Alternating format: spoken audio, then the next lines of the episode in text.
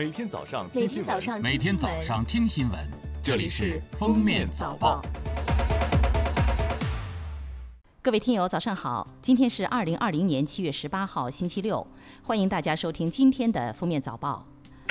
首先来听时政要闻。记者十七号从财政部举行的新闻发布会上了解到，六月份全国一般公共预算收入同比增长百分之三点二，为年内首次月度正增长。二季度财政收入运行持续回升向好。从上半年来看，全国一般公共预算收入九万六千一百七十六亿元，同比下降百分之十点八。全国一般公共预算支出十一万六千四百一十一亿元，同比下降百分之五点八。目前，湖北省武汉市疫情防控工作不断巩固稳定，经济社会发展指标持续向好，生产生活秩序基本恢复到正常状态。经批准，国务院联防联控机制联络组于七月十七日离鄂返京。国家发展改革委等九部门十七日公布文件，要求扎实推进塑料污染治理工作。八月底前，各地要启动商场、超市、集贸市场、餐饮行业等重点领域进限速推进情况专项执法检查。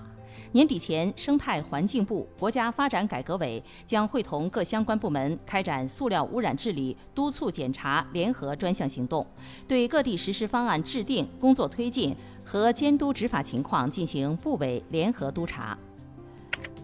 十七号上午，长征五号遥四运载火箭在中国文昌航天发射场完成技术区总装测试工作后，垂直转运至发射区，计划于七月下旬到八月上旬择机实施我国首次火星探测任务。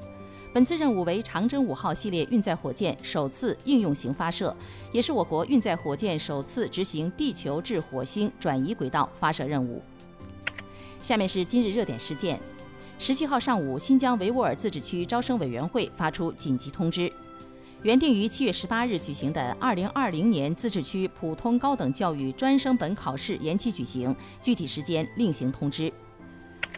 近日，北京市养老服务人才培养培训实施办法公开征求意见。其中，北京一线养老护理员每月补贴一千元，国家统招北京生源或北京地区普通高等院校、中高等职业学校的应届毕业生和毕业一年以内的往届毕业生，进入北京市养老服务机构专职从事养老服务工作的，可获一次性入职奖励，最高六万元。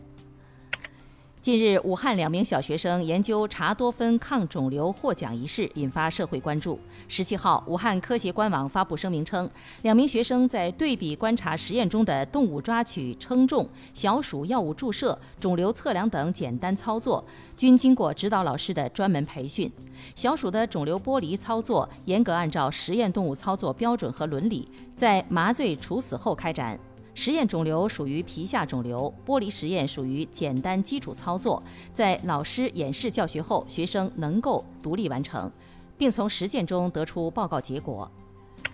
葵花药业十七日午间发布公告称，近日收到公司实控人关彦斌亲属的通知，黑龙江大庆市让胡路区人民法院于二零二零年七月十六日作出一审判决，被告人关彦斌犯故意杀人罪，判处有期徒刑十一年。本次事件未导致公司实际控制权发生变动，关彦斌仍为公司实际控制人。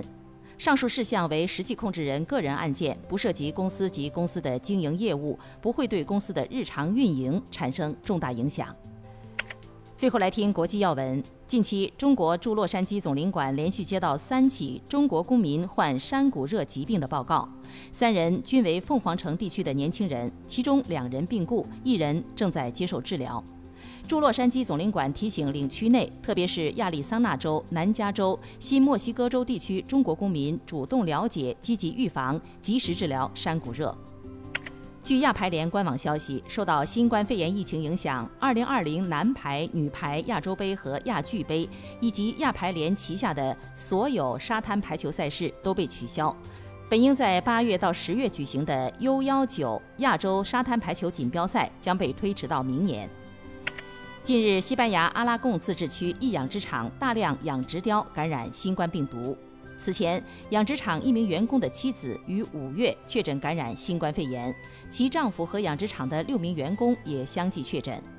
当地时间十三号，病毒检测报告显示，养殖场百分之八十七的雕已感染新冠病毒。当地卫生部门表示，将有约近十万只雕遭捕杀。感谢收听今天的封面早报，明天再见。本节目由喜马拉雅和封面新闻联合播出。